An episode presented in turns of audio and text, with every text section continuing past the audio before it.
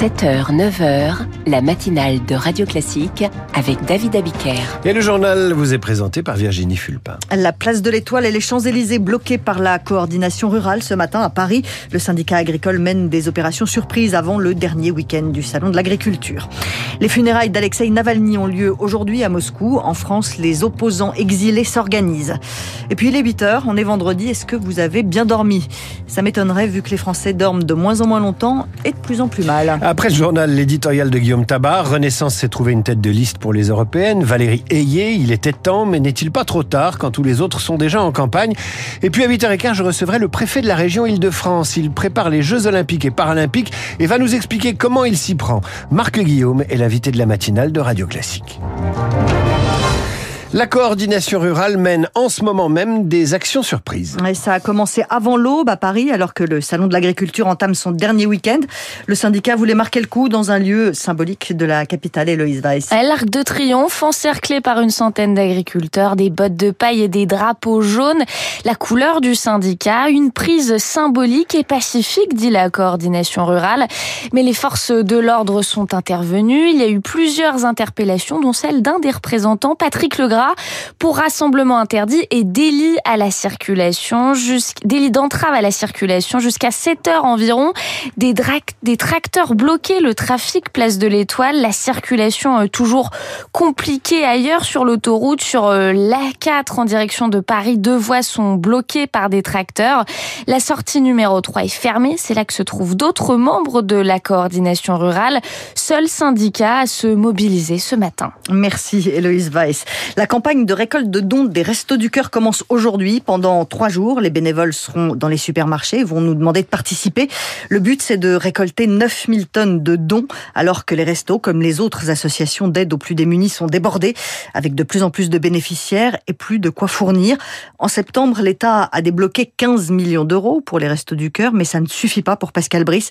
Le président de la Fédération nationale des associations de réinsertion sociale appelle à un plan d'aide massif. On a affaire à un gouvernement qui, là, depuis quelques semaines et quelques mois, donne la sensation de tourner le dos à la situation d'une pauvreté qui s'étend, d'être parfois même dans des discours de stigmatisation, c'est ça que vous entendez dire, que ce seraient des gens qui seraient au RSA, qui travailleraient pas, qui seraient responsables de la crise des classes moyennes. Et puis, un espèce de contresens qui s'installe, qui est, bon, ben, on va vers le plein emploi. Et donc, du coup, on va réduire encore les protections contre des personnes. Par exemple, baisser les allocations pour les chômeurs en fin de droit. Ben, ce n'est pas en tapant un peu plus sur les plus pauvres et les plus précaires qu'on va améliorer la situation des gens qui travaillent et qui n'y arrivent pas. Des propos recueillis par Jeanne Serrin. C'est aujourd'hui qu'ont lieu les funérailles d'Alexis Navalny à Moscou. Des obsèques sous haute surveillance, deux semaines après la mort de l'opposant à Vladimir Poutine dans une prison du Grand Nord russe. Les soutiens d'Alexei Navalny appellent les Russes à se mobiliser malgré les risques d'arrestation policière. On le sait, faire partie de l'opposition en Russie, c'est risqué. Et pour échapper à la répression, certaines voix critiques du régime ont choisi l'exil. À Paris, un centre pour leur venir en aide vient d'ouvrir cette semaine. Marc Tédé nous y emmène. C'est une adresse tenue secrète pour des raisons de sécurité, pas un lieu d'hébergement, mais un espace de coworking de 185 mètres carrés avec plusieurs salles de réunion. Un studio d'enregistrement sera bientôt équipé. La directrice du centre, Olga Kokorina, a déjà reçu sept demandes d'exilés russes. On ne veut pas juste faire un QG d'opposition russe. On veut un lieu de solidarité avec des personnes obligées de quitter leur pays, leur euh, zone de confort pour des raisons euh, d'engagement euh, moral ou d'engagement politique. Des exilés qui trouveront ici des cours de français, un soutien psychologique ou une aide administrative. La coordinatrice Olga Slesareva suivait un master de droit à Paris quand la guerre a éclaté. Elle a choisi de rester en France et sait qu'une adaptation est nécessaire pour ses compatriotes. Il faut expliquer pour les personnes russes les principes démocratiques, les règles du jeu politique de société normale. Parce que en Russie, le gouvernement a essayé de couper de ces valeurs démocratiques. Ce centre est le sixième ouvert en Europe par l'ONG Russia, Russie libre, comme à Berlin, Tallinn Vladimir Poutine joue l'escalade verbale. Il avertit qu'il existe une menace réelle de guerre nucléaire en cas d'escalade du conflit en Ukraine. Le président russe s'est exprimé hier dans son discours à la nation et il a répondu à Emmanuel Macron et sa sortie sur les troupes occidentales en Ukraine. L'Union européenne envoie une mission en Moldavie pour aider le pays à faire face aux tentatives de déstabilisation de la Russie. La Moldavie, frontalière de l'Ukraine, est une république pro-européenne et en son sein, la Transnistrie, une enclave pro-russe. Des dizaines de morts et beaucoup de questions. La distribution d'aide alimentaire à Gazaville hier matin a viré au drame. Des tirs israéliens, un mouvement de foule et plus de 100 morts d'après le Hamas, des centaines de blessés. Les condamnations de la communauté internationale se multiplient. Emmanuel Macron fait part de sa profonde indignation. Le président américain Joe Biden demande des réponses à Israël. Le Pentagone américain avance le chiffre de 25 000 morts depuis le début de la guerre. Radio Classique, il est 8h05. Les Français dorment de plus en plus mal. Ouais, de moins en moins et de plus en plus mal. En 50 ans, on a perdu une heure et demie de sommeil par nuit.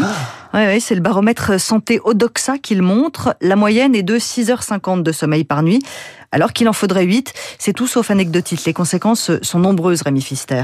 Plus d'un Français sur dix prend des somnifères ou des anxiolytiques pour trouver le sommeil. Des problèmes d'endormissement chroniques liés à des modes de vie stressants, explique le docteur Véronique Vioblanc, directrice du centre sommeil à Paris. Quand les gens dans les grands centres ont euh, une heure de transport et qu'ils rentrent chez eux à 21h, ils vont pas se coucher à 22h30. Très souvent, les gens vont rester sur leur écran, regarder un film, une série. Les écrans émettent de la lumière bleue. Cette lumière bleue bloque la sécrétion de mélatonine, qui est le déclencheur du sommeil. Connaître son cycle de sommeil naturel, ne pas le négliger, c'est primordial, martèle le docteur Marc Rey, neurologue et président de l'Institut national du sommeil car la qualité de nos nuits a un impact majeur sur notre santé. Il va améliorer notre système immunitaire. Si je suis en privation chronique de sommeil, je vais avoir tendance à prendre du poids. Mais il y a aussi un rôle qui est fondamental et c'est le rôle pour le cerveau. Le sommeil va nous servir à consolider ce qu'on a appris dans la journée et on a pu montrer que la privation chronique de sommeil va entraîner des atrophies cérébrales. Donc vous allez avoir des plaintes de mémoire. Un manque de sommeil qui perturbe les performances cognitives au travail et qui nuit donc aussi à l'économie.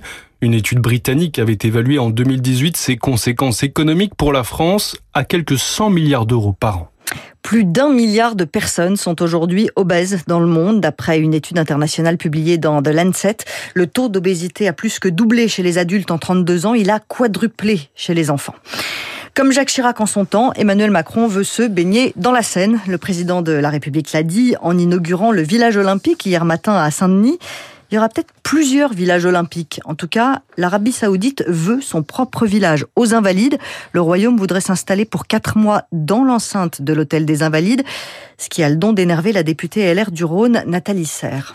Tout ça m'interpelle parce que ce n'est pas un endroit classique, c'est un endroit où il y a euh, des pensionnés, c'est un endroit où il y a des valeurs fortes de la République. Il y a un côté euh, un peu sacralisé et ça ne veut pas dire que ça sent la naphtaline et que ça ne doit pas vivre, mais euh, dévoyer le site pour tout et n'importe quoi au principe que c'est progressiste ou alors donner ce site à un État autre que l'État français, ça me pose un problème. Je pense qu'à un moment donné, il faut entendre et comprendre que tout n'est pas monnayable. Je ne comprends pas que ça n'interpelle pas Monsieur le ministre euh, Sébastien Lecornu et je ne comprends pas qu'il ne voit pas où est le problème en fait. Des propos recueillis par Rémi Vallès. Euh, on va reparler d'ailleurs euh, des Jeux Olympiques, de l'occupation euh, euh, du territoire francilien à l'occasion de cette grande manifestation. Ce sera à 8h15 avec le préfet de la région Île-de-France, Marc Guillaume. Mais avant cela, évidemment, il y aura l'éditorial de Guillaume Tabar. Et puis après tout cela, vous serez en week-end, Virginie. Donc je vous dis à lundi et je vous remercie pour vos bons et loyaux services. À lundi, bon week-end. Radio Classique, il est 8h.